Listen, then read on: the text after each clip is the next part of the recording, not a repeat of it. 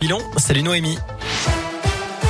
Salut Cyril, salut à tous. À la une, sauver les fêtes de fin d'année, c'est l'objectif du gouvernement face à l'explosion des cas de Covid en France. De nouvelles mesures seront annoncées demain par Olivier Véran, le ministre de la Santé qui tiendra un point presse dans la journée. Il devrait annoncer le renforcement des gestes barrières comme le port du masque en intérieur et en extérieur, l'accélération de la campagne de rappel vaccinal et le renforcement du pass sanitaire pour, je cite, mettre davantage de contraintes sur les non vaccinés que sur les vaccinés. Le gouvernement espère ne pas avoir à revenir à des jauges ou à des confinements.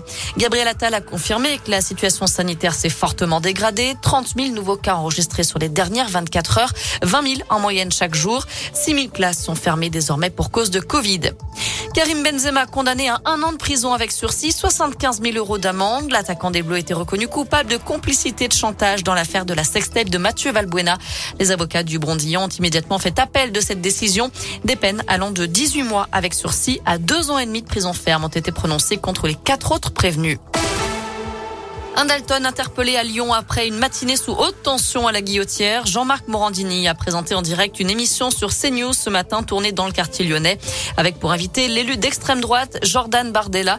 Des riverains en colère ont réservé un comité d'accueil. Des insultes ont été entendues. Trois Dalton, membres du collectif de rappeurs, ont envoyé des mortiers en direction de l'élu.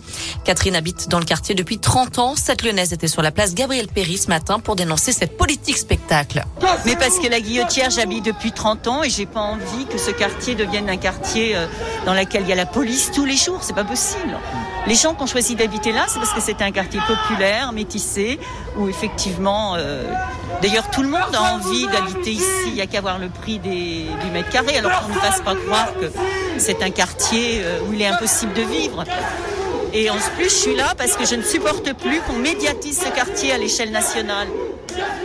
C'est honteux, quoi. Et de voir CNews ici, alors là, c'est... Non, pour moi, c'est une provocation que je ne supporte pas.